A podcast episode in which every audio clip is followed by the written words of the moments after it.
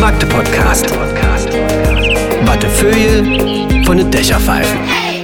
Ein Podcast der MDCC.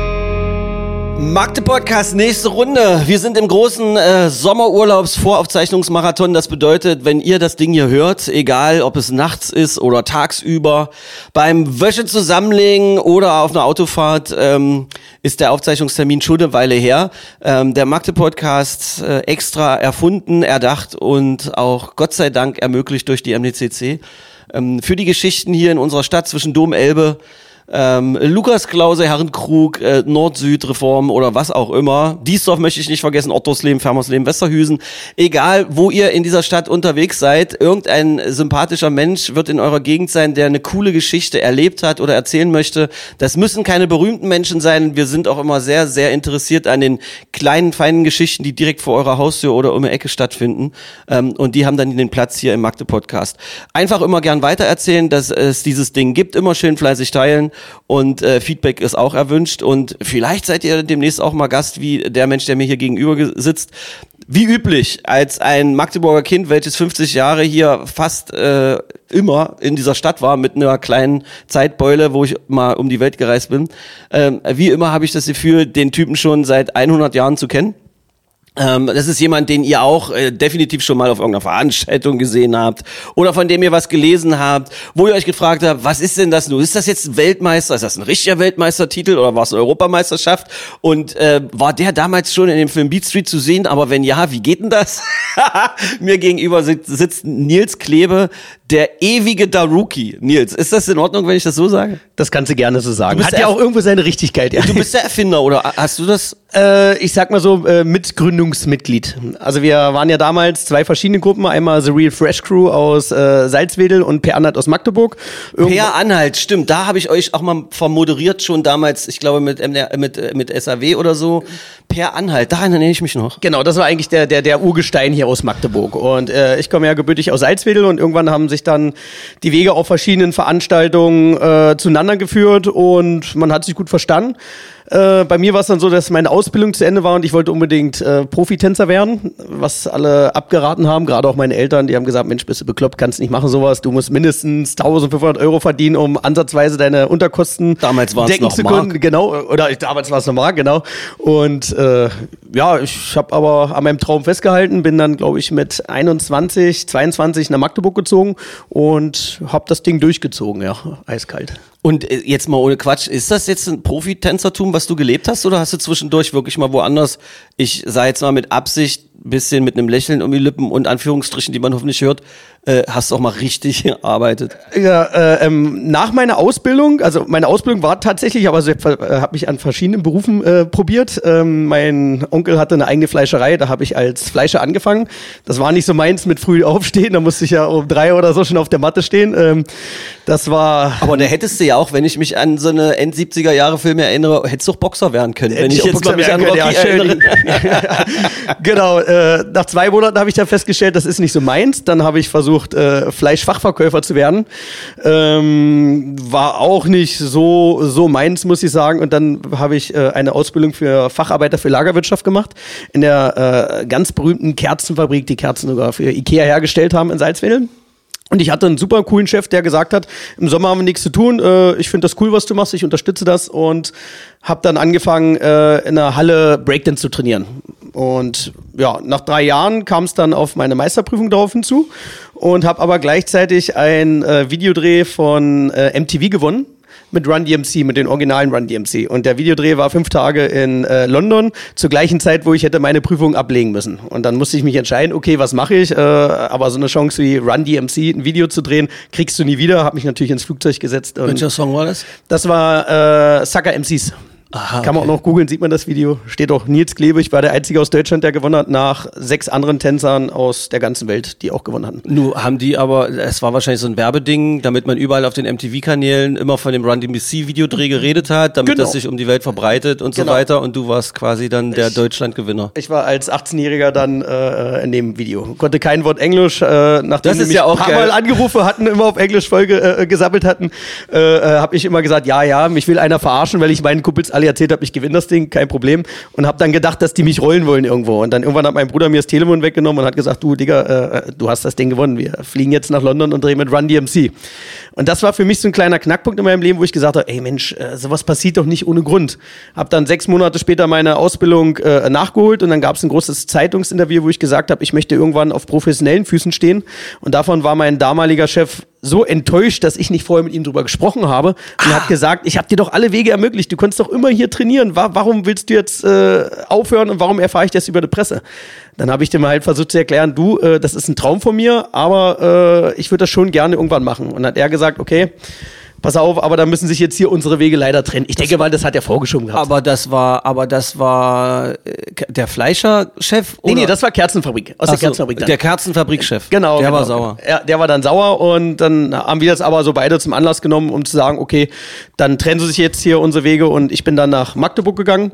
Ähm, waren bei einer Meisterschaft mit Per Anhalt und haben gesagt, ey, warum schmeißen wir nicht einfach alles zusammen? Weil ihr seid gut, äh, wir sind gut, äh, lasst uns eine äh, gemeinschaftliche Gruppe gründen und keiner wollte seinen Namen hergeben und dann haben wir einen neuen Namen gesucht und dadurch, dass wir neu in der Szene unter einem neuen The Namen waren, Rookies. haben wir gesagt, wir nennen uns Rookies. Also wie beim Basketball die Anfänger, beim Football und äh, Rookies war uns irgendwie zu kurz und darum haben wir da Rookies dann gesagt, ja. Und da ist der Name entstanden. Da Rookies nochmal auch, also Nils hat zwar jetzt schon relativ schnell mal einfließen lassen. Ich äh, fühle mich gerade ein bisschen zurückerinnert an den äh, Podcast mit den äh, mit den Computerspielprofis, die wir hier hatten. Die haben auch so schnell gesprochen okay, und so sorry. viel. Da habe ich von den, nee, nee, da habe ich von äh, etwas älteren Fans des Magde Podcasts immer mal auch gehört. Alter, irgendwann war mir schwindelig und dann habe ich gar nicht gemerkt, dann war ich schon raus. Äh, Rookie nennt man äh, Sportler und Sportlerinnen, die quasi in so einer Liga, hauptsächlich in Amerika, irgendwie gerade das erste Jahr haben. Das Rookie-Jahr nennt man immer.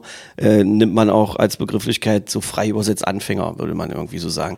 Ähm, okay, und dann habt ihr also da Rookies. Wir reden jetzt hier von den 90er Jahren. Äh, 99 haben wir es gegründet, genau. 99, verrückt. Und da hattest du das Run DMC-Ding schon weg. Jetzt lass uns doch mal da, wie war denn das? Also so, wir hatten hier übrigens schon einen, das weiß auch kaum einer. Ich weiß nicht, ob der Podcast schon ausgestrahlt wurde.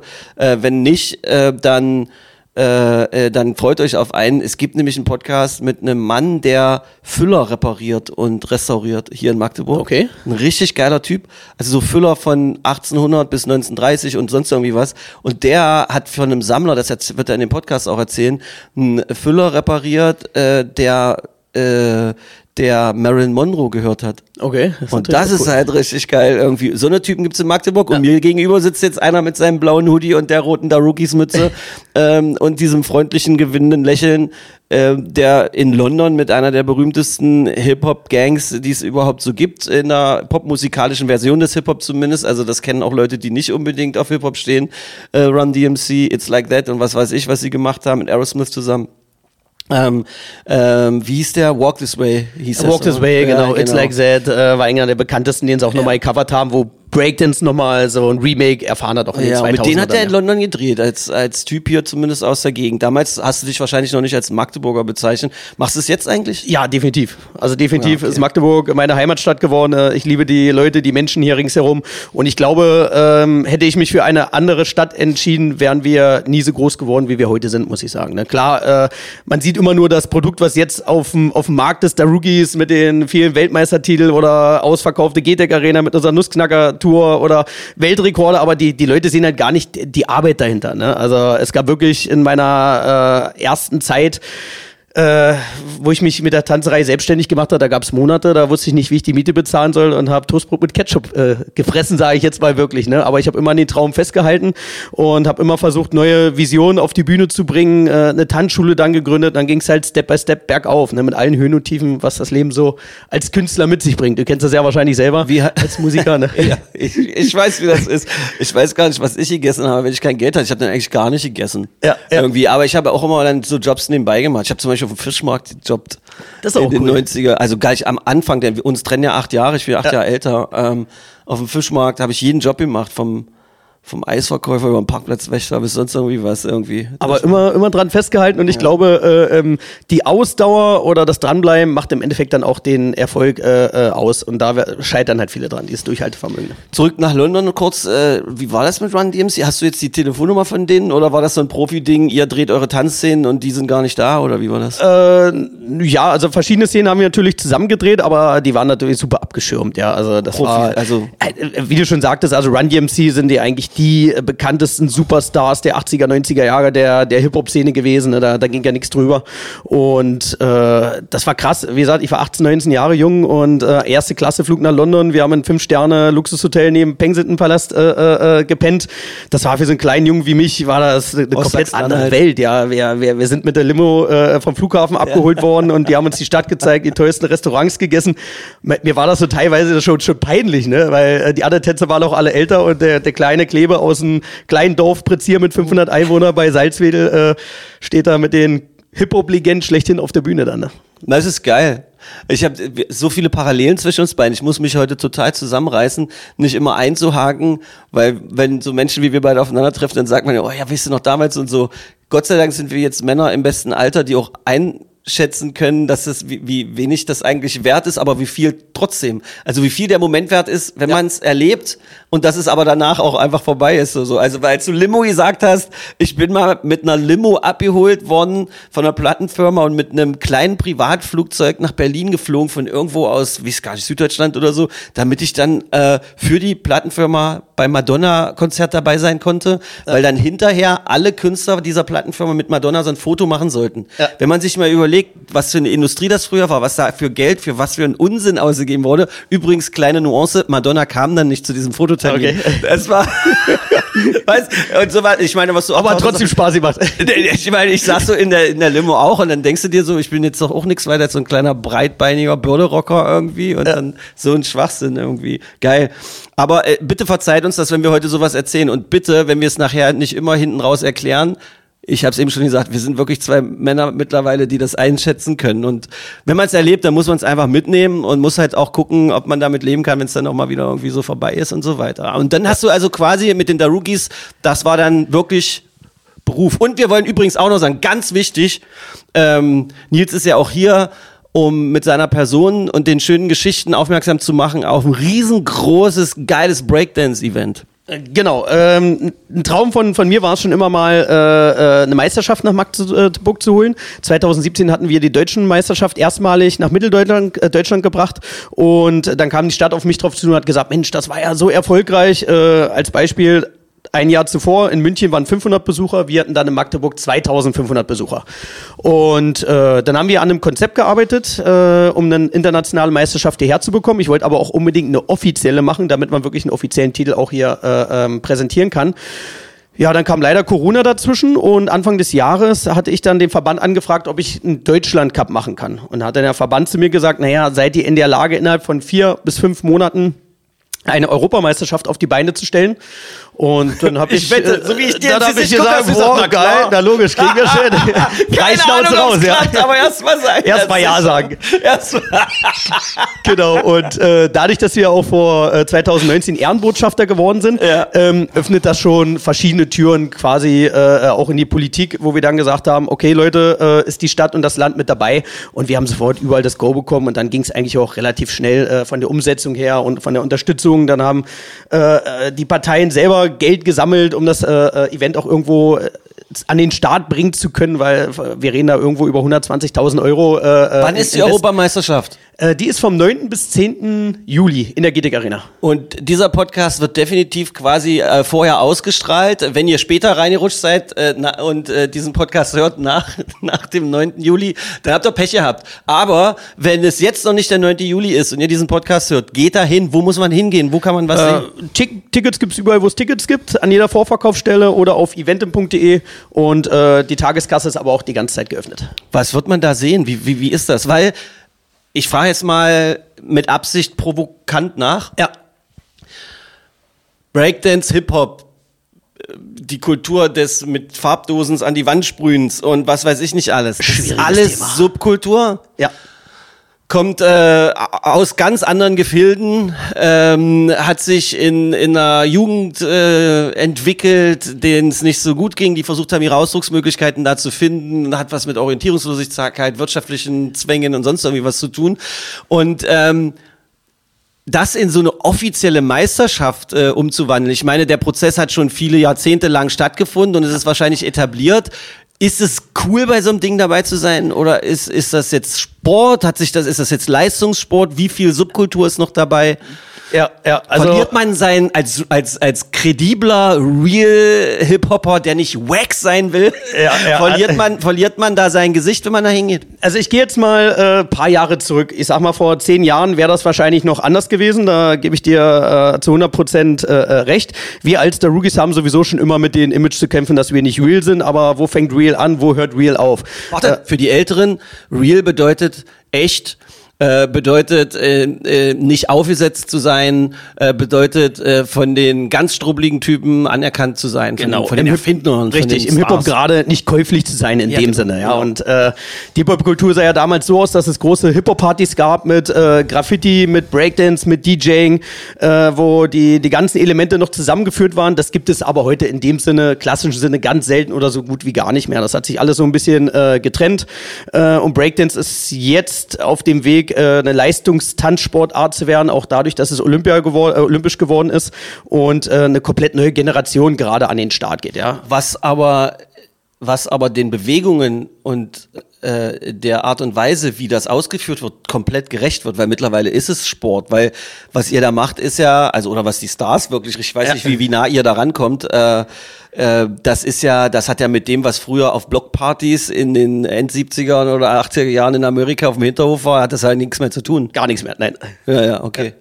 Also es, äh, genau, wir hatten auch viele Jahre damit zu kämpfen, weil wir auch immer versucht haben, ähm, äh, Fernsehshows zu spielen. Dann gab es Sachen, wo wir mit die Crazy Frog, also der verrückte Klingeltonfrosch, wären ja mit Ach du XLF. Scheiße. Ja, weil, Irgendwann hat ihn ja Gott sei Dank jemand hoffentlich äh, den vergraben. ökologischen Gesetzen äh, folgend entsorgt, aber Ja, vor zehn Jahren hätte man noch sagen können, äh, irgendwann hat ihn jemand erschossen. Ich habe das gehasst. Aber das muss ich sagen, das war eine Mit dem der, habt ihr der, getanzt, mit oder der was? verrückteste Zeiten unseres Lebens. Wir waren einmal komplett um die ganze Welt mit dem, wir waren auf den Philippinen, Ach, wir waren Quatsch. auf dem, äh, auf dem 16-jährigen Geburtstag in Russland von irgendeinem Oligarch, wo die, wo die 16-jährige Tochter einen Hubschrauber geschenkt bekommen hat zum Geburtstag. Da sind wir Crazy Frog aufgetreten. Ja, wir waren bei The Doe, bei Top of the Pops, äh, Kometverleihung, Schadshow. Wir waren überall, wo es irgendwo äh, Musik gespielt haben, waren wir mit diesem verrückten Klingeltonfrosch. Wir sind, wie gesagt, in äh, äh, einmal um die Welt geflogen für drei Minuten Auftritt oder sowas. Das war eine total verrückte Zeit. Und da wurden wir auch viel belächelt. Aber andersrum, wenn du, äh, wie kommen junge Breakdancer auf die Idee, Breakdance zu tanzen? Das kriegen die halt nur mit, wenn die irgendwie äh, Fernsehen gucken, äh, sehen, Jetzt Ja. aktuell, wo wir im ZDF-Fernsehgarten waren, die Rookies im ZDF-Fernsehgarten oder bei Musikvideos oder wo auch immer. Ne? Und damit kommen ja Kids in Berührung mit Breakdance. Und das haben wir auch immer versucht, der Szene zu erklären. Wurde trotzdem nicht immer so gut angesehen, aber uns war es damals egal. Waren halt Rebellen in dem, was wir machen. Äh, Wir haben uns selber so ein bisschen als die Boy-Group der Breakdance-Szene bezeichnet. Wir waren jung verrückt und brauchten natürlich das Geld. Ja. Der Witz ist, du Wir hast es geschafft, gelebt. jetzt mit 43 immer noch so jung und verrückt auch auszusehen. Dankeschön, Dankeschön. Wenn ich nicht lache. Naja, aber äh, also sind wir nicht alle ein bisschen Faltenfrosch also, also, oder Faltenhund. Also zurück, äh, wenn man also ab 9. Juli äh, zur, in die GTEC Arena, ja? Genau, In genau. die GTEC Arena geht, äh, dann, äh, dann verliert man nicht sein Gesicht, sondern man sieht Leistungssport und zwar europaweit. Äh, Definitiv. Also wir haben wirklich, äh, äh, stand jetzt schon über 15 Nationen, die sich angemeldet haben. Geil. Wir haben Kids dabei, die, die sind 10, 11, 12 Jahre, die machen einfach mal alles. Ja, also die äh, Was gerade heißt das? der Breakdance, gerade was Power Moves betrifft, das ist ja das ganze akrobatische, ne? Äh, wie die im Handstand, man kann es halt schlecht erklären, ne? Äh, die springen in den Handstand um ihre eigene Achse, äh, das auf einen Arm, äh, drehen sich Scheiße. 100 Runden auf den Kopf, machen alle Arten von, von Saltos und Flips, ja. Äh, wir haben Länder dabei aus Frankreich, Spanien, äh, Polen, Tschechien, Slowenien, Italien. Äh, es reisen Leute aus Norwegen an. Das ist äh, wirklich super heftig. Ne? Äh, Ukraine sind welche dabei. Freut uns auch sehr, dass die extra anreisen. Also es ist äh, wie eine Turn-Europameisterschaft, nur ohne strenge Regeln, also oder mit strengen Regeln, die man aber nicht merkt wahrscheinlich, Ja. weil die ganze Zeit auch coole Musik läuft. Und äh, weil es alles ein bisschen zum Takt der Musik auch stattfindet. De definitiv. Also äh, auch die, die Entwicklung dieser Europameisterschaft. Es wird wirklich eine Europameisterschaft, so wie es sie noch nie gegeben hat. Sonst, wie du schon sagtest, war äh, die Verbandsmeisterschaften immer so, wir haben eine riesige Tonhalle, zwei Boxen drinne und los geht's. Und wir versuchen erstmals die, die Szene, die Urban Dance Szene mit der, mit der Verbandsszene, äh, Tanzschulszene sozusagen zu kombinieren. Wir haben eine riesen Bühnenproduktion, wir lassen extra Tanzboden aus England einfliegen, wir haben äh, riesige LED-Wände. Warum ist der Tanzboden aus England geiler als unserer? Oder? Äh, na, weil die extra, das ist eine Firma, die nennt sich Harlequin Floor, ist auch ein Partner von der Rookies und die haben äh, einen speziellen Breakdance-Boden ähm, produzieren lassen, die auf die Bedürfnisse der, der Tänzer zugeschnitten ist. Was muss das sein? Die müssen glatt sein, man muss trotzdem Grip haben und es darf nicht so, man muss ein bisschen federn oder was? Perfekt erklärt. Ist das so? Auf den Punkt, ja. 1A. Ich bin einfach Kann- der Vertreter werden für ich bin der Tanzboden. geilste gefährliche Halbwissen Handball-Freak, genauso wie ich der gefährliche Halbwissen Breakdance-Mensch bin. Das ist ja großartig. Achso, ist, genau, das ist, ist es. ja. wirklich so, ja, ja. Aber das stell mal vor, du gehst in irgendein Möbelhaus und sagst, ich hätte gerne einen Boden, der ein bisschen federt, wo man Grip hat, aber der rutschig ist. Und vor dann allem sagen rutschig. Die, und die dann, Sache. dann sagen die, kannst du mal bitte wieder nach Hause gehen? Genau, genau. Ja.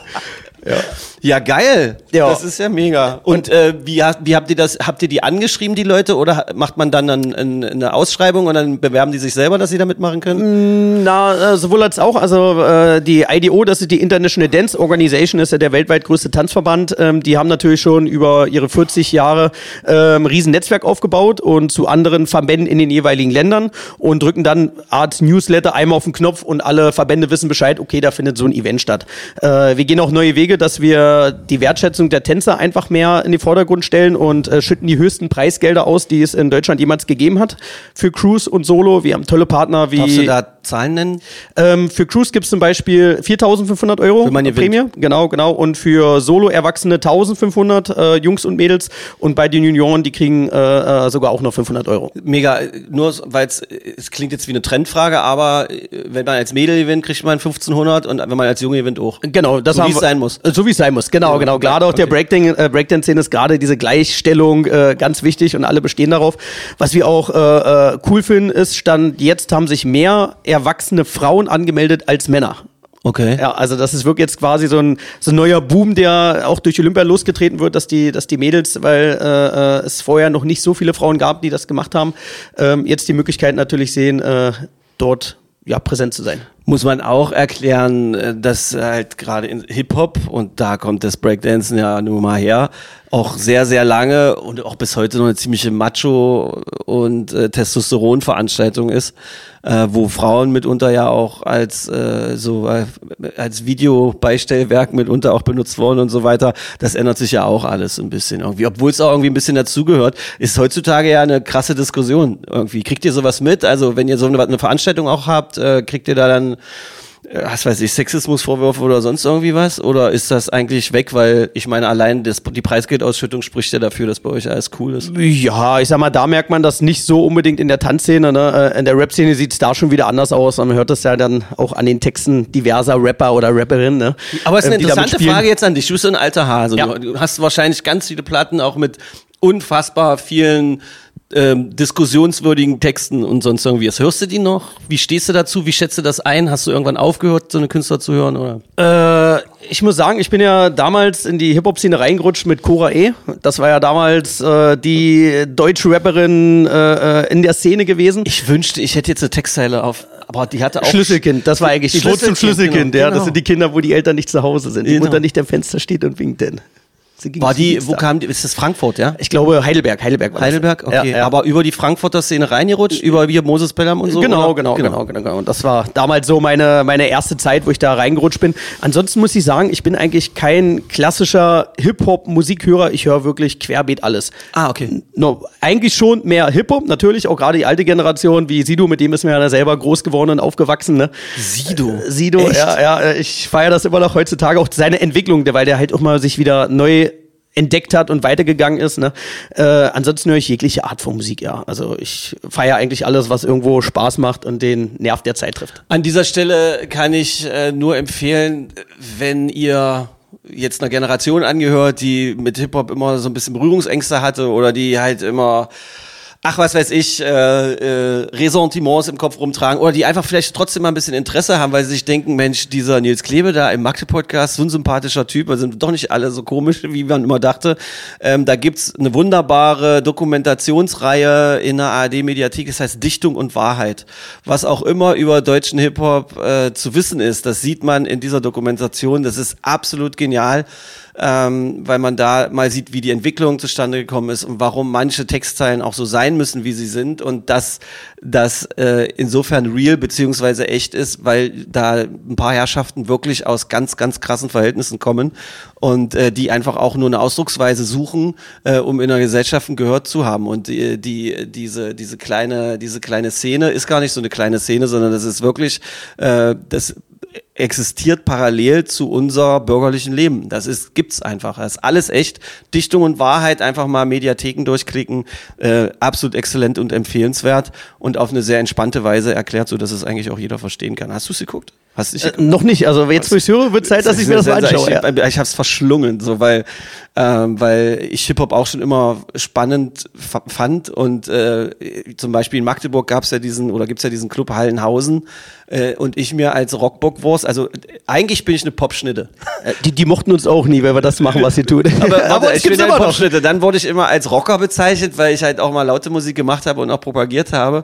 Irgendwie, aber Hip-Hop liebe ich halt genauso, ja. Und ich kam mir in Heidenhausen, wenn ich mal da war, immer vor wie geh weg hier, wie der Typ, der weggehen soll. Das ist ganz schlimm. Ist das bei euch auch so? Ich, bist du gar kein Heidenhausen-Gänger gewesen? Äh, Nee, gar nicht, weil Heilenhausen, äh, ich mag die Jungs, ich mag auch ihre Musik, da, da gehört die, die erste Generation in Magdeburg auch mit dabei, aber man wurde halt immer mit belächelt mit dem, was Ihr man seid, macht. die, ihr seid die Pops, die Boygroup-Dancer. wir waren die äh, tanzenden Boygroup-Dancer, die mit dem Crazy Frog da äh, äh, Hip-Hop verpönen sozusagen. Ne? Aber äh, ich sage immer, eigentlich müsste ich ein Buch schreiben, das würde ja zwar keiner kaufen, aber äh, was ich in der Zeit alles erlebt habe, wo wir auf der Welt waren, mit wem, wir waren auf Partys, äh, JC ist über meinen Fuß gestolpert, den habe ich wieder hochgeholfen. Wir waren auf äh, äh, Veranstaltungen, da gab es so ein ganz berühmtes Bild von Britney Spears und Paris Hilton, wo sie aus dem Auto ausgestiegen ist und keinen Sch Schlüpfer anhatte. Ne? Und du warst Äh, der, der die Tür aufgehalten ich, hat, Ich, so was? sagen, ich habe das gleiche Foto mit meinem Handy, äh, mit meinem Handy noch nicht damals, aber mit einem Fotoapparat Ein gemacht, Digitalfoto. weil wir auf der gleichen Veranstaltung waren, ja. Und äh, ähm, das ist halt immer dieser Zwiespruch, ja, ihr seid nicht real, ihr seid nicht echt, ihr seid kein Hip-Hop, aber ich sag mir, ich habe eine Tanzschule, wo ich 150 Kinder Breakdance unterrichte. Ja, und ich kann von, von der Hip-Hop, von dem Hip-Hop, wie ich es lebe und verkaufe, kann ich leben. Ich habe ich hab ein Haus, mir geht's gut, äh, wir sind toi toi toi, das Wichtigste, alle gesund. Ich habe eine Familie und habe äh, dadurch drei Firmen aufbauen können und äh, äh, mein Beruf besteht darin, Hip-Hop oder speziell Breakdance an die neuen Generationen weiterzugeben und weiterzuentwickeln. Und äh, äh, bin jetzt Veranstalter und mache äh, ähm, äh, Europameisterschaften, die ich nach Magdeburg bringe. Ich meine, äh, wie kann man nicht Hip-Hop sein, wenn man das nicht so lebt, wie wir es halt machen, um die neue Generation das auch so aufzuzeigen. Klar, äh, äh, es hat sich die Hip-Hop-Szene weiterentwickelt, aber man kann uns da keinen Vorwurf für machen. Ist halt, wie es ist. Ja, wo geht Kommerz los, wo hört Kommerz auf? Ne? Und wenn ich heute die heutigen Rapper sehe, da geht's nur noch ums Geld und nicht um den Real Hip-Hop, wie es damals mal gelebt worden ist. Ne? Natürlich geht's da nur ums Geld. Deshalb lassen die sich ja auch mit so komischen Clans ein. Also ich will jetzt ja nicht auch, äh, ich will mi- mich mit keinem Clan anlegen, auf keinen Fall, aber ich meine, diese ganzen, also Bushido ist ja jetzt das beste Beispiel und dieser auch wieder an die Bildzeitung verkaufte äh, Mist da mit diesem ganzen Prozess und alle leben davon irgendwie und im Endeffekt geht es eigentlich nur darum, dass ein äh, ziemlich talentierter Texter ähm, der gute Leute kannte, die ihm gute Beats gemacht haben, sich mit einem äh, Verbrecher eingelassen hat, der ihm äh, Algorithmen verkauft hat und andere Dinge mit dem gemacht hat, damit er sich bei Spotify an die Chartspitze oder wo auch immer äh, klicken konnte irgendwie selbst und so. Das ist halt und dass das halt so funktioniert, dass man sich mit solchen Leuten einlassen muss in diesem Bereich von Musik, um irgendwie dann erfolgreich zu sein, ist schon richtig krass irgendwie. Ja, das ist die heutige Zeit der Welt. Ja. Wie das ist halt wirklich irre. Und dann stre- streiten sie sich darüber, dass der eine dem anderen im Vorgarten das Gänseblümchen abrasiert hat oder so. Das ist halt eigentlich auch wieder absurd, oder? Alles Kindergarten, ja. Ja. Alles für Klicks und äh, Einschaltquote, mehr ist das gar nicht. Ja, und am schönsten ist es, und äh, dieser Blick auf diese Kultur, das ist jetzt geklaut, weil das, was der Satz, den ich da gehört habe, der kommt eigentlich aus einem aus einem äh, American Football Film, aber ähm, dieser Satz, dass halt ähm, das, das Begehrenswerteste in so einer Macho-Welt irgendwelche Ringe und Ketten sind, ist schon irgendwie total bemerkenswert. Das ist einfach völlig obskur und absurd. Und das finde ich halt dann geil, weil du kannst dich äh, in dieser Kultur darauf zurückziehen, dass es bei dir um Leistungssport eigentlich geht, ja. Auch, auch, auch und die Leidenschaft am, am Breakdance, ja. Also äh, äh, jeder, der mehrere Jahre beim Breaken äh, dabei bleibt und das auch auf einem bestimmten Level betreibt, kann sagen, dass es eine Art Lebenseinstellung und Lebensgefühl ist. Ich erkläre auch immer meinen Kiddies, ähm, ihr müsst nicht mit der Masse schwimmen, ihr müsst versuchen, irgendwo einzigartig zu sein und das könnt ihr mit dem Breakdance komplett ausleben und dann werdet ihr auch in eurem Leben bei allem, was ihr macht, äh, äh erfolgreich sein, weil Breakdance ist so knallharter Leistungssport. Du musst einfach dranbleiben, weil verschiedene Moves einfach Jahre brauchen, um die zu können. Mhm. Beim Fußball, äh, Christian wird mich wieder hassen, äh, wenn ich den Spruch sage, Fußball ist relativ einfach. Welcher du, Christian? Äh, Christian Beck. Äh, äh, äh wenn ich, ich wollte nur sicher gehen. Also, ja, wenn ich einen Ball wegschieße, laufe ich hinterher, äh, ähm, schieße vielleicht ein Tor oder gebe einen guten Pass. Das Erfolgserlebnis ist sofort da. Beim Breakdance braucht es wirklich Wochen, Monate, Jahre, um diese Erfolgserlebnisse quasi einzufahren. Und da ist es halt wieder Ausdauer, macht dann im Endeffekt die meiste aus. Ne? Ja, wobei man, dieser Vergleich äh, humpelt gerade mit einem Holzbein da hinten um die Ecke, ja. weil er so hinkt, weil du natürlich um Tore in der Geschwindigkeit wie, also obwohl die Geschwindigkeit und Christian Beck, nein, also äh, um in einer hohen Liga Tore ins äh, Tore zu erzielen, musst du auch sehr viele Jahre ja, na, trainieren. Das so. definitiv. Das, also das, das, ist schon, sind beides Arten von Leistungssport, die man genau, vergleichen genau, genau. kann. Nee, da, da, das, da gehe ich ja 100% mit, aber ich, ich sag mal, für so einen zwölfjährigen Jungen, der jetzt mit Breakdance anfangen will, äh, hat er schnelle Erfolgserlebnisse, wenn er äh, stimmt, ja. in seinem Fußballclub ein Tor schießen kann das oder stimmt. hobbymäßig, ja, oder anfängst zu jonglieren, als wenn ich jetzt, äh, es kommen ja Leute bei mir zum Training und sagen, äh, ja, ich habe in zwei Monaten feiere ich meinen 14-jährigen Geburtstag, äh, ich möchte mich bis dahin auf den Kopf drehen. Und dann sagst du so, was? ja? Oder Quatsch, auch, sowas gibt's nicht. Ja, Wirklich? doch, definitiv. Also ich habe auch, wir haben, keine Ahnung, alle... Was ist, wenn ein Oligarch, du hast ja, ich habe gehört, du hast Beziehung zu Oligarchen. Oligarche, genau. du hast also, äh, wenn so ein Oligarch kommt und sagt, äh, meine Tochter wünscht sich zum 15. Geburtstag, dass sie sich auf den Kopf drehen kann, du hast drei Wochen Zeit und kriegst eine Million. Was sagst du dann? Äh, dann müsste ich gucken, ob ich ein Double-Rad kriege. Ist, ist unmöglich, geht nicht. Okay. Funktioniert nicht. Muss man, ich habe auch schon viele Diskussionen mit Eltern gehabt, weil wir sind relativ, ähm, was das betrifft, wir wollen jetzt auch Kaderschmiede für Olympia werden. Das sieht ganz gut aus, dass wir den Stützpunkt hierher kriegen. Äh, Wie geil, das Olympia-Stützpunkt Olympia Breakdance. Breakdance. Ja, ich ja. flippe aus. Und ähm, ja, und da hast du halt wirklich Eltern, die dich im Vorfeld anrufen und sagen, äh, mein Sohn wird der neue Breakdance-Star von The Rookies. Und der macht schon alles vom Fernseher und so gut und top. Und diese Anrufe kriegst du wirklich zwei, dreimal im Jahr. Und ich kann jetzt zu 100% sagen, dass das Kind dann aber von den Eltern geblendet ist. Ja? Also, also es gibt so drei, äh, wir machen immer zwei Probestunden, die sind kostenlos. Also wer jeder mehr Bock hat, ne, kann mal vorbeikommen. Und in diesen drei Stunden müssen die, äh, zwei Stunden müssen die drei verschiedene Elemente lernen, so Grundschritte beim Breakdance. Mhm. Wenn die das nicht hinbekommen, haben die Kinder einfach kein Talent für Breakdance. Dann sage ich immer, okay, ist nicht schlimm, sucht euch ein anderes Hobby, aber für Breakdance bleibt ihr lang oder kurz einfach dann auf der Strecke und ihr meldet euch den drei Monaten sowieso ab, weil ihr es einfach dann nicht hinbekommt. So ehrlich sind wir denn als Tanzschule. Ne? Äh, da sind schon böse Tränen geflossen. Also das gerade mit den Eltern dann Diskussionen geführt, wie, wie wir uns die, die Entscheidung rausnehmen können, über ihr Kind zu entscheiden, dass es halt nicht in der Lage ist, Breakdance zu tanzen. Wie alles im Leben, 360 Grad, verschiedene Blickwinkel. Aus Sicht der Eltern kann ich es komplett nachvollziehen. Aus ja. deiner Sicht kann ich es auch komplett nachvollziehen und wünschte mir, dass ich niemals in so einer Situation bin, dazwischen vermitteln zu müssen. Äh, aber ich nehme mal an, du hast so viel Erfahrung, dass du das dann auch schon irgendwie hinkriegst. Wie teuer ist das bei dir an Tanzschule? Sag doch mal, wie heißt deine Tanzschule? Äh, damit ich nicht die Werbung mache? Genau, das ist die Movement Dance Akademie im Breitenweg äh, meine, 20. Meine Nichte war auch äh, bei euch tanzen und so. Äh, völlig verrückt und war auch immer komplett begeistert und äh, äh, das ist das halt schön. einfach, das ist halt, ja, es ist halt einfach schön zu sehen, wenn es um Bewegung geht und das halt nicht so eine. Nele war das, glaube ich. Ne? Genau, Nele, genau, genau, genau. Hier ist der, der, der Chef der Tanzschule, kennt alle 150 Namen. Das Nein, das leider nicht, aber Nele weiß ich noch, da hat man es drüber unterhalten. Hing halt mich mehr hinten dran wahrscheinlich, ja, ja. da ist es sehr leicht zuzuordnen und ähm, die haben auch ein paar Mal hier hin und her gefahren. Aber da hängen natürlich auch immer so Sachen dran ähm, mit dem Hin- und Herfahren und dann muss man ja auch ein bisschen, kostet das viel Geld, was man damit äh, als Eltern mitbringen muss oder so? Das sind ja immer so Fragen, die zum, das sind ja ganz normale, banale Fragen für Eltern. Genau, also ich sag mal, wenn ich jetzt normal eine Stunde bei uns buche, äh, äh, quasi, also ein Monatsbeitrag sind 38 Euro mhm. äh, für einen Kurs und dann habe ich natürlich die Möglichkeit, mich weiterzuentwickeln. Breakdance ist so, wir haben Anfängerkurse, Mittelkurse und F-Kurse und dann nochmal Masterclass. Masterclass sind die Kids, die dann an Meisterschaften dran teilnehmen. Und äh, ab dem M-Kurs haben die Kids dann die Möglichkeit, nochmal freitags zusätzlich zum, äh, zu kommen zum offenen Breakdance-Training und dann bin ich bei 38 Euro mit zwei Stunden Training oder im Endeffekt sind es drei Stunden Training die Woche dann dabei. Ja. Ja, okay. Masterclass, wie viele Masterclass-Schülerinnen gibt es bei euch? Ähm, wir haben, also wir haben ja verschiedene äh, ähm, Tanzarten. Wir haben ja Street Dance, Hip Hop, äh, äh, Commercial. Wir haben ja alles eigentlich dabei. Und in jedem Bereich gibt es Masterclass-Kurse. Im, Bra im Breakdance habe ich jetzt die äh, die Kinder. Da habe ich Masterclass-Kurs. Die sind auch amtierende Deutsche Meister geworden und treten bei DRM an. Dann habe ich die Junioren. Die sind auch amtierende Deutsche Meister geworden. Äh, die treten auch bei DRM an. Und dann habe ich noch eine Masterclass bei den Erwachsenen. Diese Meistertitel, die du jetzt immer erwähnt hast, also auch die da Rookies äh, Meistertitel. Ich habe damals auch immer viele Leute dann mal sagen hören, ja, das ist so ein Verband, den sie selber erfunden haben oder das ist so ein Titel, der aus dem Boden zusammengebastelt wurde und sonst irgendwie was. Kannst du uns das einordnen? Welche Weltmeistertitel zählen mehr als andere oder ist jeder gleichwertig oder? Ähm, im, Im Breakdance gibt es eigentlich nur zwei. Es gibt einmal das Battle of Year, das ist die bekannteste äh, Urban Dance Breakdance Meisterschaft der Welt. Ähm, da sind wir Europameister geworden und ostdeutsche Meister. Als da Rookies. Als da Rookies, genau. Also so schlecht können wir dann doch nicht gewesen sein. Und ähm, wir haben verschiedene andere Szene-Meisterschaften auch gewonnen. Ähm, ja, und vom IDO, das ist die International Dance Organization, das ist eigentlich der weltweit größte Verband äh, in über 40 Ländern der Welt, glaube ich, oder 60 Ländern sogar.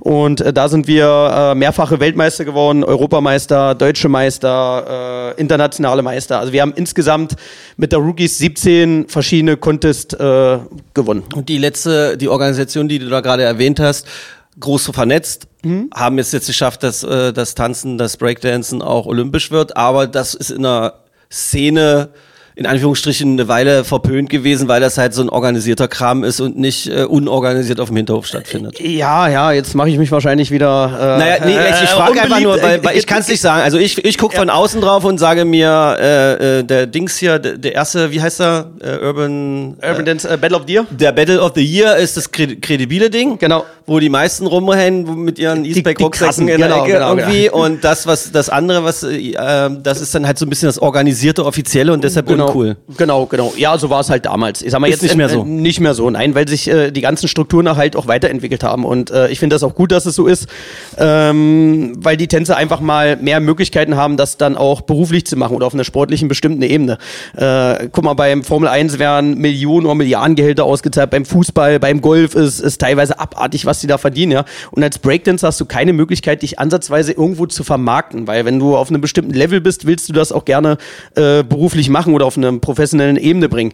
Und du findest einfach als Breakdancer keine Sponsoren. Wenn du jetzt hingehst als äh, äh, Musiker zum Beispiel und sagst, ey Mensch, äh, als Beispiel, ich nehme jetzt JBL, ich bin hier Musiker, verkaufe so und so viel Platten und äh, ich würde gern von euch gesponsert werden und ein paar Kopfhörer.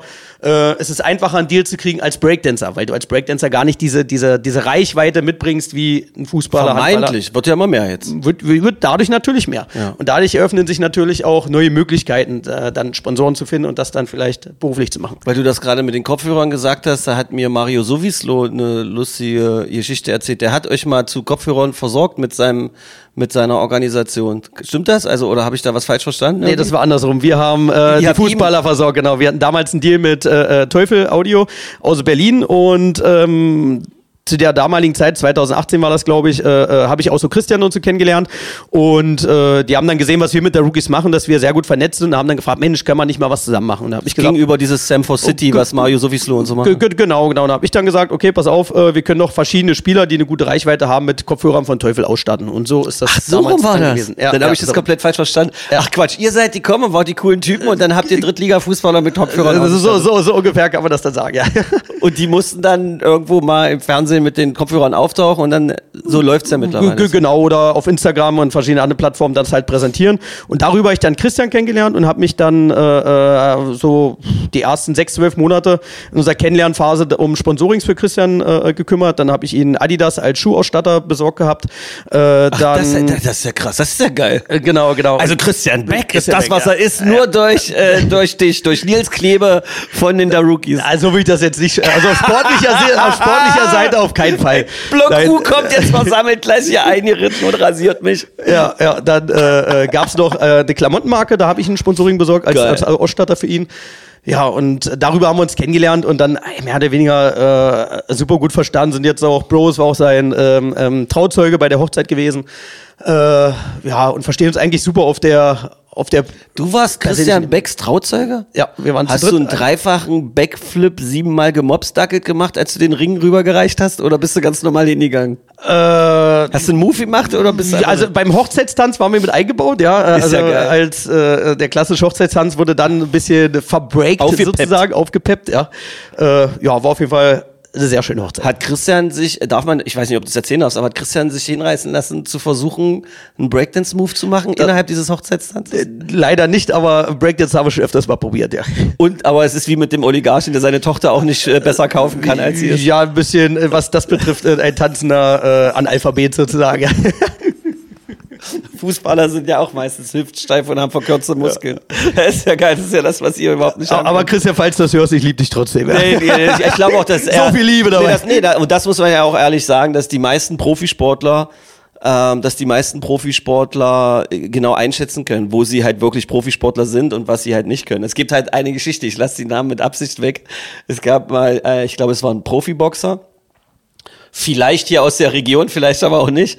Der hat mal äh, einen Handball, äh, einen Handballer hier gefragt, äh, einen, also nicht den Chefcoach, nicht Bennett, aber einen der Coaches, äh, wie lange es denn braucht, weil er groß ist und stark und stabil, wie lange es denn braucht, bis er dann quasi mal so auch Bundesliga-Niveau erreichen würde, wie lange er trainieren müsste. Und da hat der Handballcoach gesagt, na, das schaffst du niemals. Und da war der total verblüfft, dieser Boxer, weil, weil er sagt, was, wieso, ich kann das doch irgendwie. Ich bin doch Boxer. Ja, ich bin doch Boxer, Digi. ähm, es ist mir im Kopf hängen geblieben, weil du jetzt gerade das mit den ganzen Marken erzählt hast, Kopfhörer, Klamotten, Schuhe, sonst irgendwie was. Du bist jetzt auch äh, über 40, irgendwie hast Familie und so. Geht ja, geht ja manchmal auch durch den Sinn, dass dieser ganze Konsumscheiß uns unter Umständen auch, also dass es einerseits cool ist, wenn man da so drin ist, aber je älter man wird, guckt man sich das an und fragt sich, wie lange kann ich eigentlich noch ernsthaft auch Teil dieses ganzen Geschäfts sein, ohne, ohne irgendwie abends Bauchschmerzen zu haben oder so Ja. komisch zu sein. Also, also ich speziell, äh, äh, ich stehe ja seit über 20 Jahren auf der Bühne und gerade Corona hat das gezeigt, äh, dass es einfach mein, mein Leben ist. Ne? Und bei Corona war es halt auch so, dass du nicht das verdient hast, was du normalerweise verdienst. Und das werde ich immer oft gefragt, was da das Schlimmste bei euch bei, äh, an Corona? Der finanzielle Ausfall oder dass du nicht auf der Bühne stehen kannst. Und das ist halt wirklich dann die Bühne gewesen. Wenn du das dein Leben lang irgendwo machst, ne, äh, da, dann ist das wie eine Sucht, du brauchst es einfach. Ne? Und ich glaube, äh, solange wie ich das auf dem Level noch machen kann, wie ich das jetzt äh, äh, noch mache, toi toi toi, äh, werde ich auch auf der Bühne stehen. Und ähm, dadurch, dass ich ja schon relativ früh angefangen habe, noch verschiedene Standbeine aufzubauen, wie zum Beispiel die Tanzschule, wie die Managementfirma von der Rookies oder wir haben auch eine eigene Konzertfirma gegründet, wo wir die Nussknacker mit auf Tour bringen, ähm, bin ich immer in dem Business drinne, baue meine eigenen neuen Rookies auf und werde, wenn ich nicht mehr aktiv auf der Bühne stehen sollte, werde ich ja immer mit dabei sein als Manager und die weiter darauf bringen. Das finde ich ja, das, das kann ich komplett nachvollziehen. Ich meinte ehrlich, eigentlich ehrlich dieses, dieses, dieses, ich mache Insta-Bilder und dafür kriege ich irgendwelche Dinge und da muss man aufpassen, dass die Produkte, für, da, für, für die man da was macht, auch irgendwie halbwegs okay sind und Ja. dann verändern sich ständig die Standards. Was ist eigentlich noch okay Ja. und was ist nicht okay? Ich habe den Eindruck, wir befinden uns da in so einer Wirbelphase gerade. Ja. Ja, wo du dich aber auch ständig neu hinterfragen musst und dir dann plötzlich Leute, die du gestern noch cool fandest, erzählen, dass du nicht mehr cool bist, weil Ja. du das gut findest und du fragst jetzt warum, versuchst dann nachzulesen, kommst dann irgendwie dahinter, ja, in gewisser Weise hat er recht, aber gestern war es doch noch nicht so und Ja, ja. das ist doch gerade so, so, so eine Orientierungslosigkeit teilweise in diesem Konsumding. Na, ich muss sagen, diesen, diesen TikTok, Instagram, Facebook-Waren haben wir mit der Rookies eigentlich komplett verpasst. Weil wir uns damit nie wirklich beschäftigt haben. Ähm, klar, wir haben bei der Rookies, glaube wir haben 3500 Followers, haben auch einen blauen Balken, äh, sind auch echte Followers, weil viele sagen, kauf doch einfach mal noch 10.000 dazu Ja, und ja. so. Ne? Aber davon halte ich nichts, weil die Firmen heutzutage, äh, ähm, die haben ihre, ihre äh, Apps, die sie drüber laufen lassen können und sehen dann halt, dass die anderen 20.000 aus Indien, Indonesien oder sonst irgendwo herkommen. Ne? Und äh, also wir persönlich halten davon nicht so viel. Klar, viele Marken gucken einfach drauf, was du für Reichweiten hast. Ne? Aber ich muss sagen, ich habe gar nicht die Zeit dafür, da jeden Tag irgendwelche Videos zu machen oder Fotos und nochmal tausend Filter drüber. Klar, wenn man jemanden hat, der die gut bearbeiten kann, kann man das machen. Ne? Wir haben auch gerade aktuell ein paar Bilder hochgeladen, die wir hier in Magdeburg gemacht haben, wo die cool bearbeitet worden sind. Aber das ist halt nicht, äh, das ist nicht unser Ziel. Das, nee, da muss ich sagen, bin ich wahrscheinlich dann noch wieder zu alt für mich da jeden Tag zu auch noch ein bisschen davon, dass du dir den Arsch über Jahrzehnte, kann man jetzt auch sagen, abgetanzt hast und einen Namen in der Szene hast, oder? Ja, ja, und unsere Bookings kommen nicht über Instagram oder Facebook zustande. Wir haben noch nie äh, äh, eine Buchung bekommen, weil uns einer auf Instagram gesehen hat. Ja, dann eher durch äh, Fernsehshows oder Mundpropaganda oder ähm, durch die Vermarktung, die wir halt machen. Ja, du musst halt nicht der Beste sein, du musst dich halt irgendwo am besten verkaufen können. Und das ist das Motto, was ich schon seit. Ich war mal bei einer Jahren Marke, ich wurde mal von einer Marke gesponsert, die immer gesagt haben, wir wollen nicht die meistverkaufte sein, sondern die begehrteste Marke. Ja. Aber den Spruch sagen jetzt auch alle. Also, Die sagen jetzt auch alle, sie geklaut sozusagen, Und dann sagt irgendwer was mit nachhaltig und dann schlafe ich meistens schon ein. Ja. Äh, Aber- ist verrückt, ja. Aber ansonsten mit Marken äh, ist halt eigentlich auch noch was man so erwähnen könnte, was auch viele nicht wissen. Äh, wir haben ja wirklich mit vielen großen Marken auch schon äh, zusammengearbeitet. Ja, wir haben für Levi's ein Jahr eine Markenkooperation gehabt, wo wir äh, Hosen präsentiert haben. Wir haben auf dem Teufelsberg in Berlin, da kommst du gar nicht rauf normalerweise. Jetzt mal ohne Quatsch. Was hat. Levi's mit Breakdance zu tun? Wo- Wo ist denn da der, wo ist denn da der gegenseitige Benefit? Na, die hatten Hosen rausgebracht mit Stretchanteil. Und Ach dadurch so, damit man- ach so, okay. Damit, damit die Breakdancer zeigen können, wie elastisch die Levi's-Hosen sind. Ne? Äh, Wir haben jahrelang mit Puma exklusiv zusammengearbeitet und jetzt haben wir einen, einen richtig coolen Deal mit, äh, mit Skechers seit mehreren Jahren. Das ist ja weltweit größter äh, Schuhhersteller. Und ich muss sagen, das ist einer der besten Sponsoren, die wir bis jetzt hatten, weil die haben in der Corona-Zeit, rufen die dich wirklich alle drei Monate an, haben gesagt, ey Mensch, Nils, wie geht's dir? Wie können wir euch helfen? Wollen wir vielleicht irgendwie zusammen einen Werbespot machen, den wir, wo wir euch unterstützen können? Ist ja geil. Und das, das fand ich damals so cool, wo ich sagen würde, da kann kommen, wer will und was auf den Tisch legen, die würde würd ich nie im Rücken fallen, weil wir halt wirklich immer sagen, äh, man muss zusammen wachsen und zusammen äh, äh, äh, was aufbauen und dann kann man auch gemeinsam langfristig erfolgreich sein. Ohne dass ich jetzt äh, Zweit- oder Drittquellen kontrollieren könnte, hört sich das an wie eine wie eine Juti-Geschichte. In, Juti-Geschichte, dem, in ja. dem dunklen Nebel des Turbokapitalismus. Auf Augenhöhe, sag das ich immer gerne. ja, ne? irgendwie klingt sehr menschlich. Irgendwie. Ja, ja, macht doch wirklich Spaß, ja. Ja. Ja, nicht schlecht. Ja. Was ist eigentlich dein was ist denn eigentlich dein Lieblingserlebnis bei The Dome zum Beispiel gewesen? Oder, hast, oder der, der lustigste Mensch, den du, du hast vorhin schon mal was von Jay-Z erzählt oder sowas? Der, der, der lustigste Mensch. Äh, eine lustige Begegnung war auf jeden Fall, äh, ich habe ja mit Fußball soweit gar nichts an Hut. Wir sind äh, 2006 zur äh, Fußballweltmeisterschaft in Deutschland immer am Brandenburger Tor aufgetreten vor 1,2 Millionen Zuschauer. Und ich habe mich gewundert, da stand ein, äh, äh, sagt man Afroamerikaner, glaube ich, falls er aus Afrika kommt. Keine Ein Ahnung, ich weiß es jetzt nicht. Ich habe mit Fußball nichts am Hut. Äh, ähm, zwischen zwei mit Maschinengewehr bewaffneten äh, Polizisten. Und ich habe mich mal gewundert, was ist denn da los? Ist da irgendwas passiert? Wer ist das überhaupt? Bis mir einmal gesagt hatte, dass das Pele Pele war. Ach, Pelé war das. Pelé war das, der, der 10 Meter von mir entfernt stand, ja. Und äh, das war halt eine lustige Geschichte, oder? Weil Es gab so Weil du den nicht erkannt Momente. hast. Weil ich den nicht erkannt habe. Das, ja, ist, ja. aber das, ist, das, ist, wirklich eine geile Geschichte. Ich habe Pelé getroffen, aber ich wusste erst zwei Tage später, dass ich ihn getroffen hatte. das ist ja, geil. Ansonsten, äh, wir sind vor Britney Spears aufgetreten äh, äh, in Berlin als einziger äh, äh, Voract in Deutschland damals. Das war super krass. Da gab es fünf verschiedene Backstage-Ebenen, dass man gar nicht mit Britney Spears auf einer Ebene irgendwo kommt, weil das damals die Zeit war, wo die sich die Haare rasiert hat und Achso, wo der, das ist doch, fällt doch jetzt in diese Vormundschaftskiste mit ihrem Vater rein und so, oder? Das war damals, glaube ich, so genau. Und Ja. da ist ja dermaßen abgestürzt, Drogen, Alkoholprobleme. und Äh, da mussten wir selber Drogentest geben, äh, äh, vorher Urinprobe abgeben, Bluttest machen. Also Das war, das war crazy, das war total verrückt, ja. Echt? Ja, ja. Absurd. Wie oft werden ihr von berühmten Künstlern angefragt, dass ihr da irgendwie cool aussieht oder so? Äh, ja, ich sag mal, vor Corona oder vor der, der großen Musikblase, sage ich das jetzt mal, was äh, nach 2010 kam, waren wir mehr oder weniger die, die wie ich schon sagte, die, die Boygroups der Breakdance-Szene. Wir, wir sind ja umhergetourt äh, auf jeglichen Art von Radio-Open-Air-Events. Wir haben ja alles kennengelernt, was Rang und Namen hat. Wir sind mit Nelly Furtado aufgetreten. Wir Oh, haben, die ist toll. Die ist toll, ja. Ist David toll. Garrett, David Garrett haben wir äh, ein Video gedreht für seine. Welttour.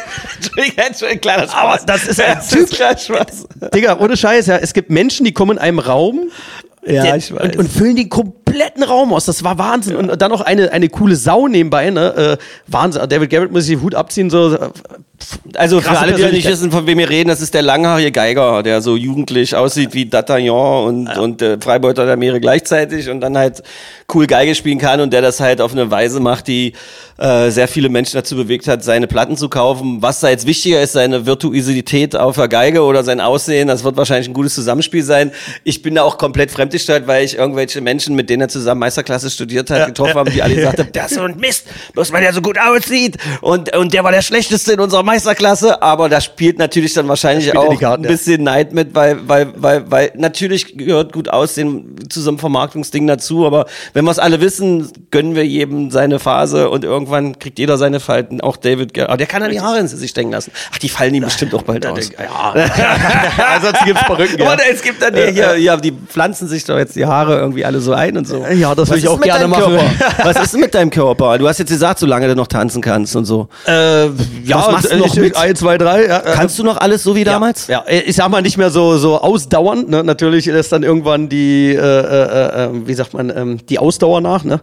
Äh, aber grundsätzlich kriege ich noch alles hin wie, ja. Sieht das so dynamisch aus oder sieht's eleganter aus? Sieht's besser aus? Routinierter oder? Ich muss sagen, das, was ich mache, äh, ich bin sogar teilweise schneller geworden. Ne? Und äh, viele Sachen mache ich auch besser. Zum Beispiel äh, die Kopfdrehung kann ich jetzt äh, Du länger. erinnerst mich gerade an einen alternen Fußballer, der sagt, ich renne schneller als damals. Nee, Okay. also von der Drehung her, ne? Aber man kann halt nicht mehr äh, so lange, ne? Und du brauchst halt die, die, die, die, die Zeiten dazwischen, doof gesagt, zum Erholen, ne? Sätze für den Podcast, Himmel.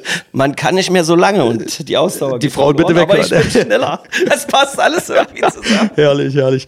Nee, also ich sag mal, ähm, äh, die, man lädt den Akku nicht mehr so schnell auf. Ne? Wenn du jetzt, ich sag mal als Beispiel, du machst dein Solo-Ding, das dauert 30 Sekunden, hast du äh, früher 10 Sekunden Pause gehabt und konntest direkt wieder rein. Und das ist halt heute nicht mehr so. Ne? Da Naja. merkt man doch so dein Alter. Und das Warmmachen dauert länger. Das Geile ist ja auch äh, bei, beim Breakdance, dass man halt immer, wenn man zumindest als Crew unterwegs ist, man kann dann immer erstmal die anderen vorschicken. Du bist Richtig. auch noch der Boss. Ja. Und du blinzelst ja dann da deinen, äh, deinen Kolleginnen und Kollegen zu und dann machen sie einfach vielleicht ein bisschen länger, um, Genau, um dir genau. den Arsch zu retten. Ja, ja. Ähm, ihr habt, ihr habt so einen lustigen kleinen Brasilianer bei euch in einer, in einer Gang irgendwie. Das klingt jetzt, ich, ich hoffe nicht, dass es despektierlich klang, aber ich begegnete ihm kürzlich zum ersten Mal und habe erst gemerkt, dass er nicht von hier ist, weil ihr ganze Zeit Englisch miteinander gesprochen habt.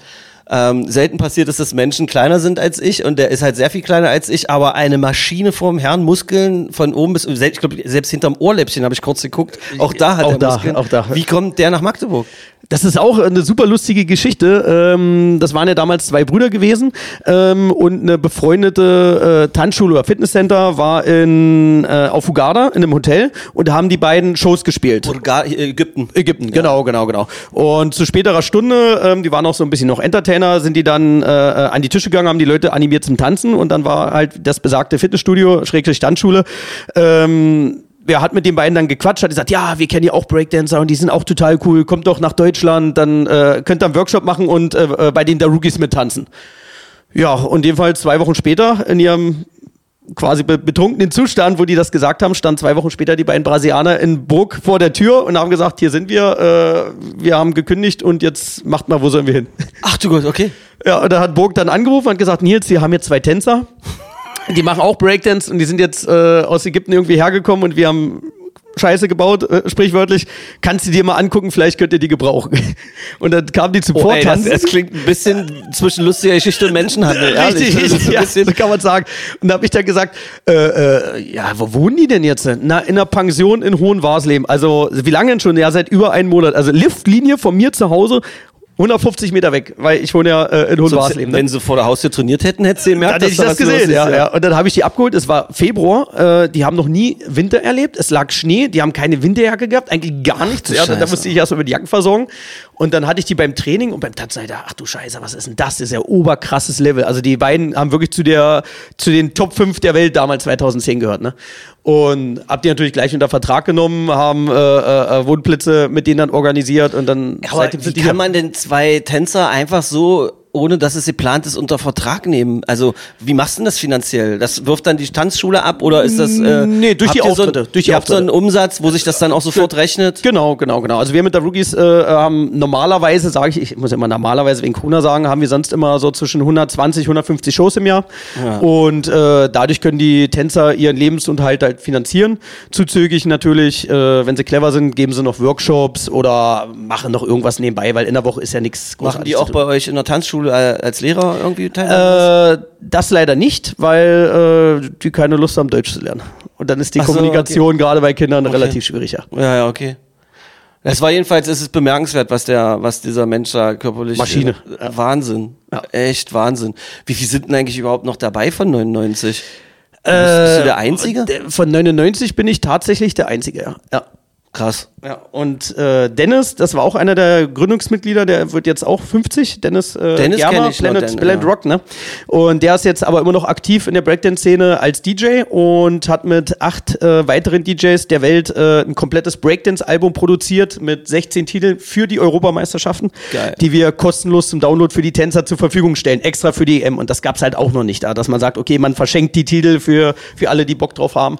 Wir wollen es einfach abheben, sage ich jetzt mal. Das bedeutet, mit Dennis und du, ihr seid noch Boogie Down. Wir sind noch Also- Boogie Down äh, Magdeburg sozusagen, nicht Berlin, sondern Magdeburg.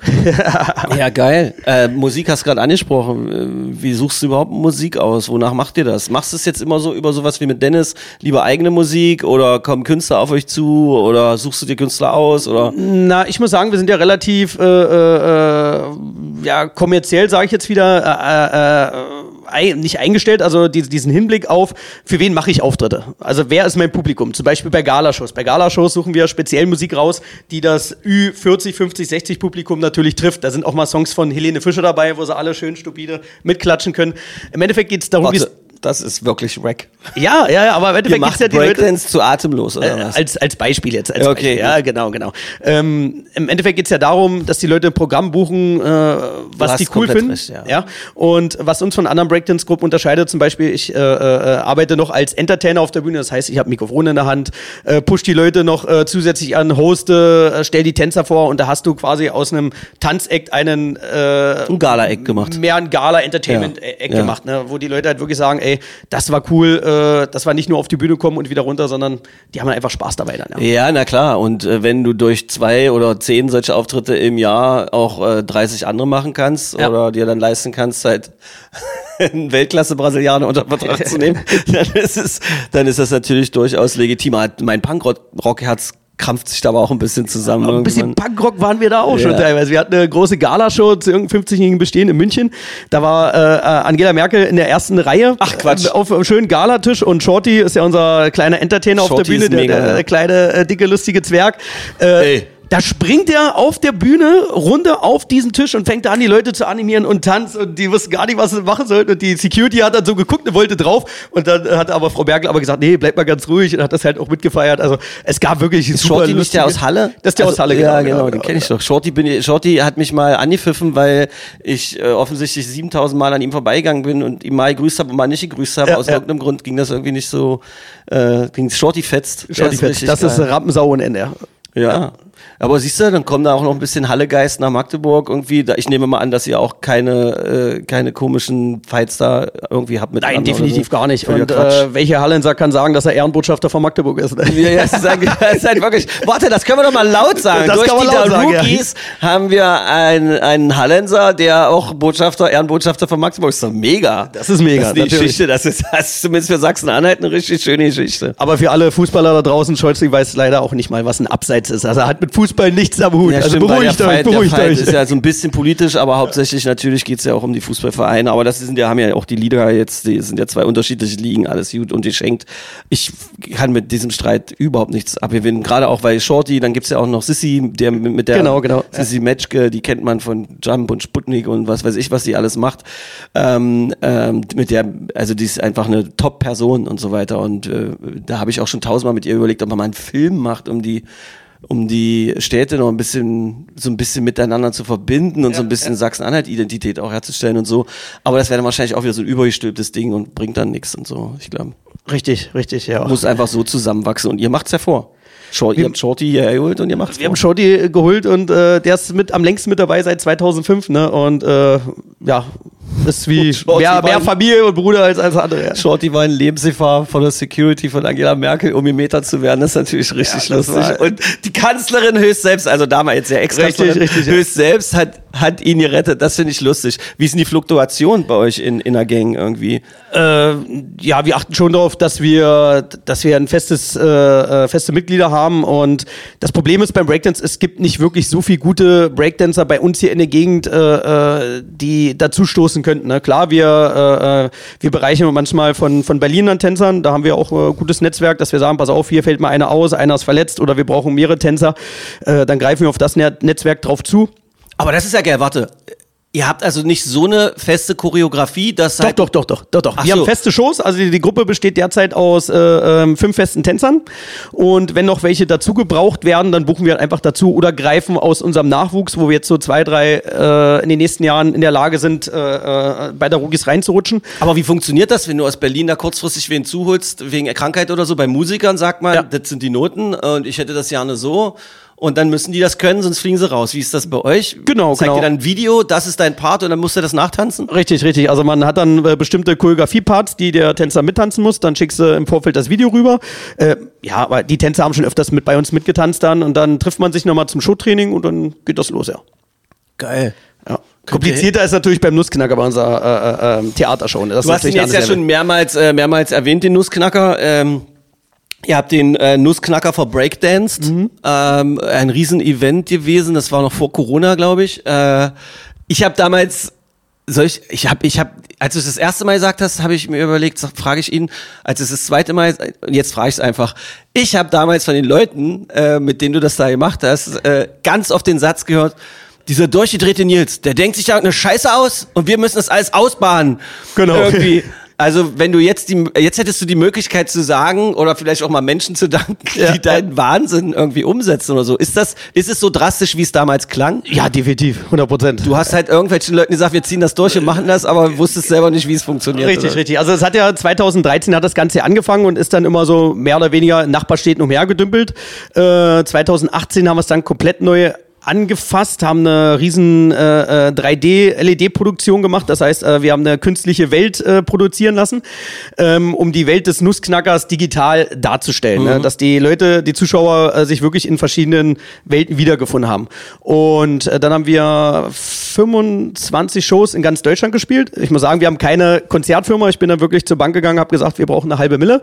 Und äh, wofür? Na das und das. Und dann Hattest du äh, da diesen blauen Hoodie an und diese rote Mütze? Oder hast du ja, Anzug doch, nein, nein, nein, nein. Ich, so wie ich hier bin, ich muss mich nicht verstellen, ja.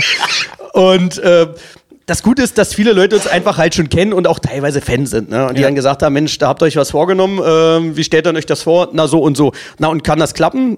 Ja, ja ich gesagt, na, das erste Jahr ist Lernen. Und so war es im Endeffekt auch. Ne? Du hast das erste Jahr, äh, jede Stadt funktioniert anders, jede Stadt äh, reagiert anders auf Marketingaktionen und äh, wir haben uns dann wirklich bei jedem Konzert hingestellt mit einem äh, äh, iPad und haben die Leute befragt, wie die auf die Veranstaltung aufmerksam geworden bist. Damit du halt im nächsten Jahr siehst, okay, welche Marketingaktion wirkt auch, wie werden die Leute auf dich aufmerksam. Und äh, im zweiten Jahr war es da natürlich ein Riesenerfolg, da war nicht äh, von den 25 12 Städte ausverkauft, sondern war alle ausverkauft. Ne? Und wenn du dann in, in äh, Lübeck zum Beispiel spielst, in, im Muck, wo 1500 Leute reinpassen und du bist äh, einen Monat vorher schon ausverkauft und die Leute kommen dann wegen deinem Konzert, das ist schon geil, ja, oder in Leipzig oder ja, und dann hat man überlegt, wie kann man das Ganze toppen? Und dann kam das 20-jährige Jubiläum und dann habe ich mich mit unserer Technik-Crew zusammengesetzt und äh, habe gesagt, wir machen mit einem 80 Mann Live äh, Live-Orchester. Wir machen eine dreidimensionale Bühne und das Ganze in GTEC Arena, GTEC Arena und spielen die größte Nussknacker Live-Show der Welt, die so nicht gegeben haben. Holen zeitgleich einen Weltrekord nach Magdeburg. Wo die dann alle am Tisch saßen und haben gesagt, sag mal Nils, äh, was, hast du eine Waffe? Was ist denn bei dir los? Aber selbst meine Tänzer haben gesagt, das ist eine ganz andere Liga. Wie willst du nur schaffen? Wie willst du 80 Musiker dazu begeistern mit bekloppten Hip-Hoppern? Weil du hast ja die, die äh, Hochkultur und die Breakdance-Szene, das ist ja wie Feuer und Wasser. Ne? Wie willst du die Hochkultur dazu begeistern, Tchaikovsky äh, äh, komplett live zu spielen und Breakdancer vertanzen das Ganze? Ist unmöglich, äh, funktioniert nicht. Und dann habe ich halt angefangen, verschiedene Orchestern anzuschreiben und ähm, da kam der Kontakt zum Werniger Röder Kammerorchester zustande und äh, der Herr Fitzen hat gesagt, ey, das ist total crazy, total verrückt. Ich weiß nicht, wie das funktionieren soll, aber wir sind dabei. Wir sind dabei. Wir kommen erstmal und bringen sogar Instrumente mit. Genau, genau. Und äh, dann habe ich mich mit unserer ähm, Technikfirma zusammengesetzt, haben ein Bühnenbild erarbeitet, äh, wo halt eine riesige Bühne ist. Auf der Bühne stehen dann nochmal äh, drei Treppen oben drauf, wo das Orchester eingearbeitet worden ist, wie eine Wand. Dann riesige LED-Wände, die von der Decke bis zum äh, Orchester hingen, damit die Leute das Gefühl haben, es schneit in der Halle. Und äh, dann haben wir es wirklich geschafft, 4500 Leute in die ausverkaufte GTEC Arena, wir haben ja durch die Bühne natürlich Platz weg, äh, dort reinzukriegen, haben Weltrekord geholt und äh, wurden dafür zweimal für den Opus Classic Award, Musik Award nominiert, den damaligen Echo. Den Echo gibt's ja nicht mehr und dafür Ja. gibt's jetzt den Opus Habt ihr was gekriegt? Äh, leider nein, aber zweimal nominiert, das war schon. Stimmt, hat euch David Garrett das weggenommen. Ja, David Garrett hat schon- ich genau, dir, der genau. ist nicht Ja. sauber. Der Ja. ist nicht gerade der Junge. Nee, aber alleine schon die Nominierung für, für, für Ja, äh, geil. so ein Award ist geil. Und dann stehst du da auf der Bühne und so viele Leute sind da und du sagst, ey, das, das war nicht der, das Ende, sondern der Anfang. Und danach kamen die Bookings rein. Wir waren komplett 2020 im März schon ausverkauft. Al- Also mit, mit allem. Also wir waren So total Mist, ausgebucht ja, und dann kommt Rookies, Corona, ne? Und äh, dann kam Meistersinger auf uns drauf zu und hat gesagt, wir spielen in München, Hamburg, äh, Berlin, spielen wir nur mit Orchester, das wird das Ding und äh, Vollgas. Und dann ruft einer März an, du, Corona kommt jetzt nach Deutschland, ich glaube, äh, die nächsten ein, zwei Jahre wird hier nichts mehr stattfinden. Und da denkst du, ja, klar, trink weiter. Und vier Wochen später hast du wirklich, das Telefon stand nicht still. Du hast alle Aufträge für das komplette Jahr Absagen erhalten, E-Mails, du wusstest nicht mehr, wo dir Kopf steht. Du, du, das ist eine Verarsche, ja. Komm, wir lassen den Scheiß. Ist jetzt. Wir sind ja durch jetzt, glücklicherweise. Habt ihr jetzt schon Bookings für, für, für Weihnachten oder geht das los? Oder Ähm, könnt ihr das überhaupt machen oder ist es erstmal auf Eis gelegt? Na, also Was Nuss- sehr lustig ist beim, beim Nussknacker. Genau, genau. Also Nussknacker haben wir tatsächlich, äh, äh, habe ich gestern die Konzerte, die wir haben, wir haben äh, sieben eigene Häuser bespielen wollen, ähm, habe ich abgesagt, weil wie gesagt, wenn du das jetzt schon wieder siehst und hörst und ähm, bei uns ist ja wirklich so, dadurch, dass wir alles alleine machen, äh, gehst du ja komplett ins finanzielle Risiko. ja, klar. Sprich, meinetwegen äh, als Beispiel, wir haben eine tausende Halle, verkaufst tausend Karten, Corona kommt, äh, darf, dürfen aber nur 300 Leute rein. Wie willst du das regeln? Wer bleibt denn nicht draußen? machen. Ja, Dann äh, haben die Preise so unendlich Das heißt, angezogen. du, du beobachtest jetzt die Zeichen der Zeit schon so und glaubst, dass wir im Herbst, Sommer, ab Herbst, Sommer, im Winter ein bisschen Probleme kriegen werden. Also ein bisschen Probleme glaube ich schon. Ob das nochmal so schlimm wird wie die letzten Jahre, äh, das weiß ich nicht, hoffe ich nicht. Aber ich glaube, dass, dass äh, der diesjährige Winter entscheidend sein wird für die Unterhaltungsbranche, wo es mit den Konzerten in den Wintermonaten hingeht, glaube ich. Aber wir planen jetzt schon groß für nächstes Jahr, auch mit Meistersinger zusammen. Also wir werden da Jetzt hast du wahrscheinlich... schon wieder gesagt. Was? Weißt du eigentlich meine, mein Verhältnis zu Meistersinger? Nee. Die sind mit uns, also mit meiner Band damals groß geworden. Wir waren einer der ersten berühmten Acts, die die gebucht haben. Na geil, Also, cool, ja. Das war Reinhard Grahl, geiler Typ. Ja, ja. Was für ein geiler Typ. Auch Und selber Norman- Musiker. Norman- Norman Geis- Norman gibt's auch äh, immer Norman noch. gibt's auch noch, ja. Das ist ja Ja, das ist mega. Ansprechpartner. Das ist ja, Ja. lustig. Das klingt jetzt gerade wie so ein Familiending. Ich habe gerade ein bisschen feuchte Augen, weil äh, so lustig, was uns beide verbindet, ohne dass wir es wussten. Ja. Ich hasse den Crazy Frog und du warst mit ihm auf Welttournee. es ist halt richtig lustig. Geile Zeit, geile das Zeit. War, das kann ich verstehen. Äh, ich weiß gar nicht, wie wir, das, das drohte jetzt so ein bisschen in so eine, in so eine melancholische Stimmung abzu, abzugleiten, weil du nochmal so einen Ausblick gemacht hast, was ist mit diesem blöden Corona-Ding. Das will ich mal jetzt komplett, weg, komplett weglassen. Deshalb, äh, es wird ein strahlender Sommer sein. Es ist schon ein strahlender Sommer. Der Tag dieser Aufzeichnung ist ein unfassbar sonniger Tag. Das hat zum einen mit der Sonne draußen zu tun, mit den angesagten 30 Grad und es hat mit der Sonne, die hier mir gegenüber im Studio sitzt, äh, genauso zu tun. Wann auch immer ihr heute das Gefühl hattet, äh, der Mischmisch spricht mit einem Typen, der als Kind in den Topf mit Energy Drinks gefallen ist. Ist er. Es ist wahrscheinlich noch ein größerer Topf, als wir uns alle in der Lage sind vorzustellen. Wer weiß, was da noch alles drin war, ähm, äh, ohne dass das als Anspielung auf illegale Substanzen verstanden werden soll. Ähm, du bist ein unfassbar geiler Typ, Nils. Ähm, äh, das ist, das ist absurd, was du auf die Beine gestellt hast und das schwenkt, schwingt ja immer mit oder so, aber wenn man hier so massiv sitzt und du da mal rauslässt, was ihr eigentlich schon alles gemacht habt, dann denkt man sich, Alter, warum kommt der nicht viel öfter in der Magdeburger Öffentlichkeit vor oder noch öfter und noch größer? Ähm, ich wünsche dir, dass du sämtliche Preise dieser Welt noch abräumst und so. Es ist ganz wichtig nochmal zu sagen, ab 9. Juli ähm, wie viele Tage das auch immer von dem Zeitpunkt, äh, wo ihr diesen Podcast gerade genießt, äh, weg ist, besorgt euch besorgt euch Tickets für die äh, Europameisterschaft im Breakdance. Muss man einen korrekten Titel sagen, weil du hast ja das Hoodie auch an, oder? European Breaking Nein, also, also dadurch, dass olympisch geworden ist, sagt man jetzt nicht mehr Breakdance, sondern Breaking, um auch die Gleichstellung besser zu stellen. Man sagt ja auch, in der Szene sagt man B-Boy und B-Girl. Das darf man jetzt auch nicht mehr sagen, um die Gleichstellung zu haben. Äh, äh, also einfach Breaking. Was Für die Masse draußen Breakdance. European Breaking Championships. Championships, ja. Ach so, es heißt nicht mehr Breakdance, weil Breaking, äh, da- das erschließt sich mir jetzt nicht. Ich würde es nicht weiter ich auch nicht, ich auch nicht. Das ist auch für mich European. Breaking Championship. Wenn ihr sagt, ich würde zur Europameisterschaft von die Verrückten, kommt ihr genauso hin, wie wenn ihr fragt, äh, ich möchte zur Breakdance Europameisterschaft oder da, wo Nils ist. Das Genau, kann- der- der in mit der Rotmütze. da, wo Nils ist, da will ich hin, weil da sind die anderen Verrückten. Ähm, ich kann nur hoffen, dass das ein mega Erfolg wird. Gibt's denn schon irgendwie Ticket, äh, äh, Erwartungen? Ist schon ausverkauft oder das nicht? Aber Also wir verkaufen schon gut Tickets, aber wir müssen natürlich auch ein großes Kontingent zurückhalten, gerade für die Länder. Äh, ähm, die reisen ja auch mit äh, äh, Verwandten, Bekannten an, dass die auch die Möglichkeit haben, an der Tageskasse noch Karten zu kaufen. Also es gibt noch genug Karten. Auf jeden Fall. Unbedingt kommt da, kommt da hin, weil äh, das ist auch was für unsere Stadt Magdeburg und darum geht's im Magdeburg-Podcast ja auch. Etwas ganz Großes, wo wir uns äh, mal wieder auch sportlich, aber diesmal auf eine komplett andere Weise, abseits von irgendwelchen Bällen, auf welchen Untergründen auch immer, äh, mal so ein bisschen hervortun können, ähm, wenn das ein großer Erfolg wird. Und ich habe hab da eigentlich jetzt nicht den geringsten Zweifel dran. Abschlussfrage, gibt's irgendwelche Musikacts, die da hinkommen, auf die man gut stehen könnte? Oder konzentriert ihr euch komplett aufs Tanzen? Also ich muss sagen, bei dem ersten Event äh, konzentrieren wir uns nur aufs Tanzen. Ähm, aber wir sind ja schon im Hinblick auf die Weltmeisterschaften 2024. Da haben wir jetzt das Angebot bekommen vom Verband. Magdeburg? In Magdeburg. Ich flipp in, aus. In Wirklich? Kombination mit Hip-Hop. Und äh, wenn Hip-Hop-Crews tanzen, also der teilweise 30, 40 Crews äh, äh, äh, auf, auf der Tanzfläche. Und dann sprechen wir von einem Event, was über fünf Tage geht und ganz Magdeburg dann betanzt wird in verschiedenen Locations. Also das ist das, wo es Unter hingehen soll. Jay-Z geht da da nix. Und dann wäre natürlich auch äh, krasse Musik-Acts mit am Start sein. Also die, Idee ist es, äh, äh, ähm, da wirklich ein äh, Tanz-Musikfestival zu schaffen, was dann über eine Woche geht, ja. 2024. Alter, ich bin, äh, was auch immer ich dir helfen kann, Kabel tragen, was auch immer, oder Crazy Frog Kostüm nochmal anziehen, damit du nochmal dich gut fühlst. Kann ich, mir mal Singen für dich. beibringen. Singen. Ich Ja, wollte immer Sänger werden. Immer Warte, Sänger. warte, was macht der Oligarch bei dir? Und wenn er mit seiner Tochter den Kopfdreher will, du schickst ihn mal weg. Und wenn du sagst, ich soll dir Singen beibringen. Das wird auch nichts sein. Scheiße. Ich, ich, wär, ich, wär, ich würde ja gerne immer noch mal Schlagersänger werden. So auf Mallorca, das wäre das wär mein Ding. Oh, wirklich? Ja. Wirklich? Ja. Ich So glaube, dass das möglich. Ich glaube, dass das möglich ist. Ich glaube, dass es möglich ist, mit deiner Energie und deiner Ausstrahlung, sich ein besoffenes Wochenende zusammenzusetzen, irgendwie sieben so eine komischen Hits zusammenzuschrauben, die in einer coolen Art und Weise marketingmäßig, das kannst du fast noch besser wahrscheinlich als ich, rauszuballern.